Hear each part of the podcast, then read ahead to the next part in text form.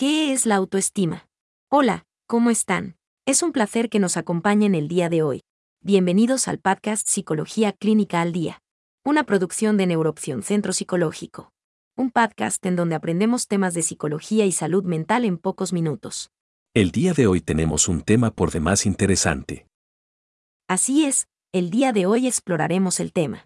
¿Qué es la autoestima? En los últimos años, los avances en la ciencia de la psicología han permitido incrementar nuestro entendimiento acerca de la autoestima. A través de las investigaciones realizadas, se ha conseguido eliminar aspectos considerados como problemáticos acerca de la autoestima. Los resultados de estudios científicos nos han permitido mejorar no solo lo que entendemos por autoestima, también los entrenamientos psicológicos y la aplicación práctica para mejorar la calidad de vida de las personas. En este artículo, analizaremos lo que hemos decidido llamar la visión tradicional y la compararemos con la nueva visión de la autoestima, que como hemos comentado, es fruto de investigaciones realizadas con rigor científico. Consideramos importante contrastar ambas visiones y promover el conocimiento adquirido para poder eliminarlos aspectos conflictivos que surgieron debido a la difusión de la visión tradicional de la autoestima. Revisemos la autoestima desde la visión tradicional. Considera que la autoestima se relaciona con la autoevaluación y sentimientos de cada persona hacia sí misma. Esta teoría desarrolla dos conceptos fundamentales. Autoestima alta. Autoestima baja. Por un lado, considera la autoestima baja como un problema. Esto es porque se relaciona con autoevaluación y sentimientos negativos hacia uno mismo. Por otro lado, considera que la alta autoestima es producto de una autoevaluación y sentimientos positivos hacia uno mismo. Ahora veamos, ¿qué es la autoestima en la visión tradicional? Nathaniel Branden, psicólogo canadiense, dedicó parte de su vida al estudio de este concepto. En su libro, El respeto hacia uno mismo, afirma. La autoestima es un concepto inherente a una sensación fundamental de eficacia y a un sentido fundamental de mérito, a la idoneidad y a la dignidad en principio.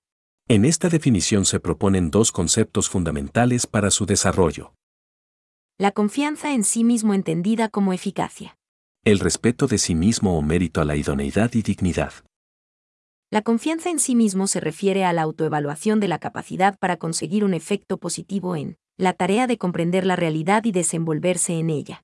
En otras palabras, la eficacia entendida como la confianza en sí mismo se relaciona con el juicio acerca de las habilidades personales para tomar decisiones, elaborar un proyecto de vida, satisfacer necesidades, etc.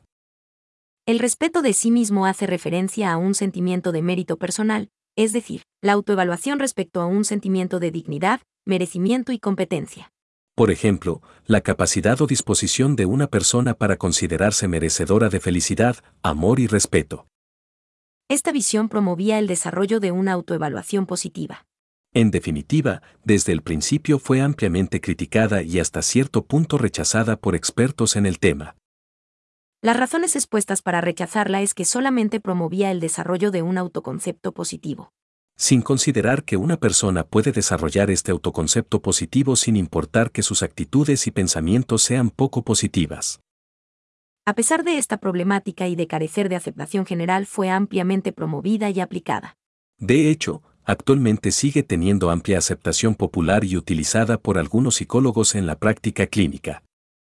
Con el paso del tiempo comenzaron a surgir los resultados de las investigaciones científicas. Los resultados evidenciaron que promover la autoevaluación positiva sin un análisis realista enfocado a transformar fallas y deficiencias en las personas ocasiona diversos problemas.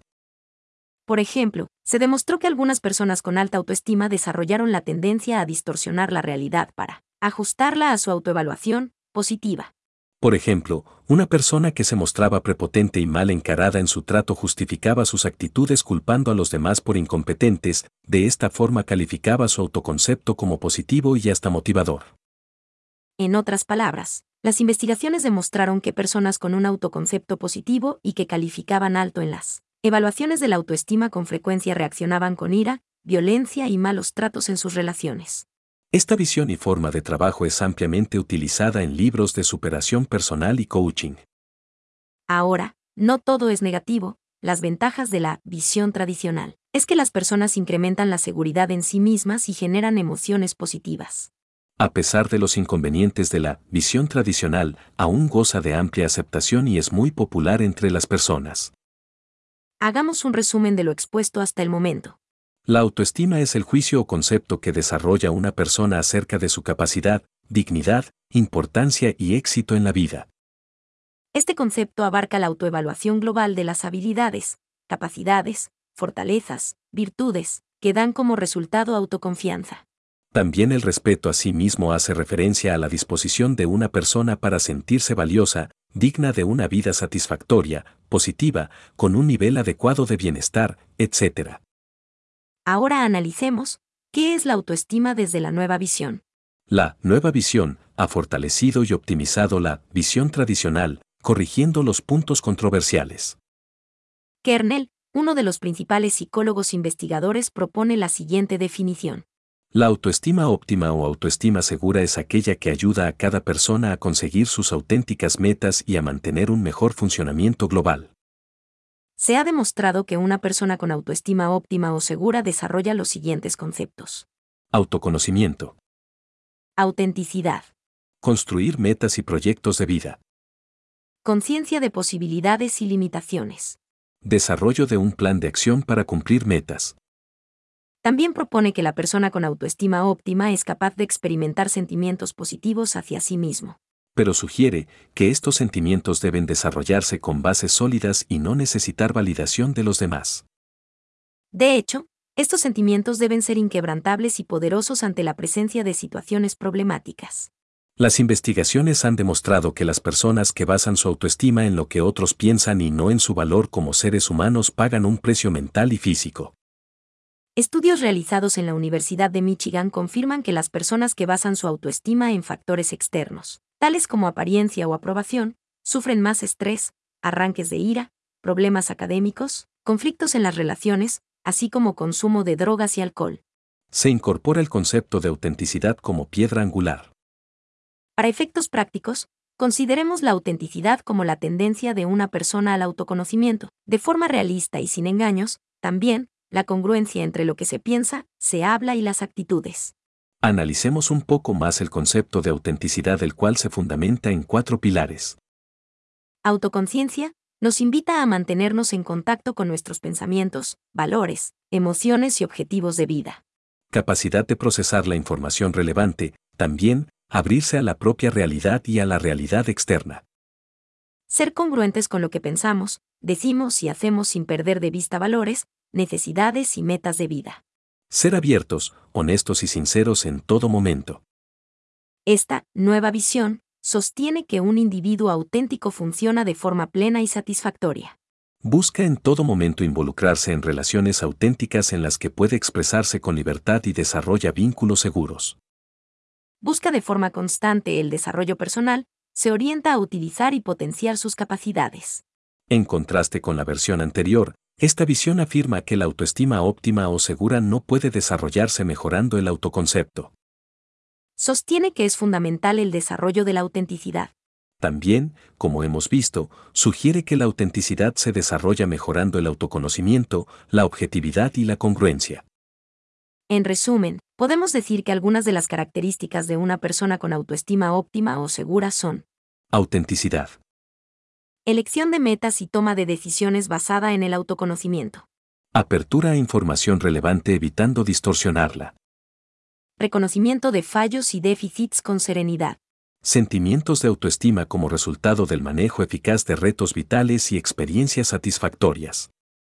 Tendencia a la estabilidad.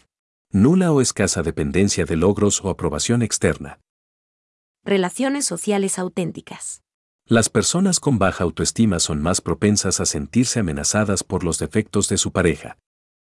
Estudios realizados en la Universidad Carnegie Mellon sugieren que las personas con baja autoestima tienen más probabilidades de experimentar cambios en la percepción que tienen de su pareja a lo largo del tiempo. Para finalizar, hagamos un resumen del tema. Las teorías y el conocimiento de este tema han evolucionado con el paso del tiempo gracias a la evidencia científica. Desde el punto de vista de la teoría tradicional, la autoestima está directamente relacionada con el autoconcepto y valor propio. Sostiene la existencia de una autoestima alta y autoestima baja. La autoestima alta está relacionada con autoconcepto positivo y juicios acerca de la dignidad o mérito para experimentar felicidad, alegría, entre otros. En sentido contrario, la autoestima baja está relacionada con un autoconcepto negativo y un pobre desarrollo del valor propio. Para esta teoría mejorar es posible desarrollando un autoconcepto positivo. La nueva visión se ha desarrollado en los últimos años considerando los resultados de investigaciones. Esta teoría considera dos conceptos básicos autoestima óptima o segura y frágil. Desarrolla el significado considerando el autoconocimiento, la autenticidad, objetivos de vida, entre otros. Considera que fruto de la autoestima óptima se desarrollan sentimientos positivos sólidos que no necesitan aprobación externa. Recuerden amigos que los trastornos psicológicos deben atenderse de forma profesional. Es importante buscar ayuda ya que de no hacerlo corremos el riesgo de que los síntomas incrementen. Así es, y no debemos olvidar que muchos trastornos pueden llegar a ser discapacitantes. Pues bien, amigos, hasta aquí dejaremos el tema, invitándolos como siempre a acompañarnos en nuestro siguiente episodio. El podcast Psicología Clínica al Día es una producción de Neuroopción Centro Psicológico. Visita nuestra página web, neuroopción.com. Ya nos sigues en Facebook, arroba Neuroopción. Suscríbete a nuestro podcast. Recuerden que sin salud mental no hay salud. Hasta la próxima.